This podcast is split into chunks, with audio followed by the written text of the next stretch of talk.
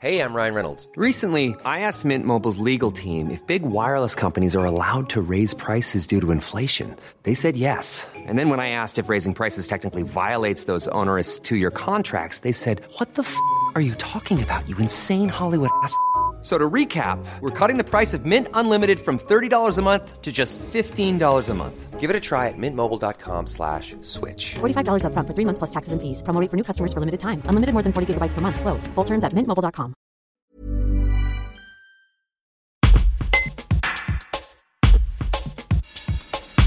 Elle a grandi à la Tour du Pin avant de migrer en Picardie pour le travail. Caroline Caucase, responsable qualité, se lance dans une aventure en préparant un album jeunesse avec sa fille de 11 ans, Hortense, et l'illustrateur grenoblois Ben Ber. Elle détaille son projet. Reportage Candy Sec. Euh, Je suis originaire de la Tour du Pin. Euh, je- J'ai grandi et je suis allée au- jusqu'au lycée, donc à, la Tour du Pin. J'ai encore ma grand-mère et je, reviens souvent. J'aime beaucoup cette ville. Je me sens de la Tour du Pin. Et c'est une histoire donc euh, qui sera éditée euh, aux éditions Todd, qui sont des éditions grenobloises. Et euh, l'illustrateur, donc l'illustrateur est un dessinateur grenoblois qui s'appelle Ben Ber. C'est un livre qui est destiné aux enfants de 3 à 6 ans.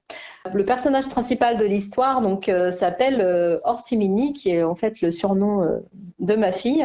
C'est une donc dans l'histoire une petite fille malicieuse, pleine d'imagination, qui a un peu de mal à quitter sa maman le matin pour aller à l'école et euh, qui euh, a l'idée euh, d'emporter avec elle les bijoux de sa maman euh, pour les mettre dans des enveloppes, des enveloppes un petit peu magiques qui contiennent de, bah, des choses imaginaires. Elle euh, va s'apercevoir que ces bisous vont avoir un effet un petit peu euh, drôle sur la classe. Et ensuite, donc, elle aura l'idée dans cette histoire de mettre d'autres choses dans ces enveloppes qui produiront des effets un peu fantasques euh, sur les élèves. Mais, euh, bah, mais malheureusement pour elle, euh, il y aura quelque chose dans l'enveloppe qui se, retournera euh, sur elle. Pour que le livre paraisse, il faut que nous trouvions donc 224 souscripteurs afin de pouvoir éditer le livre à, à 1000 exemplaires.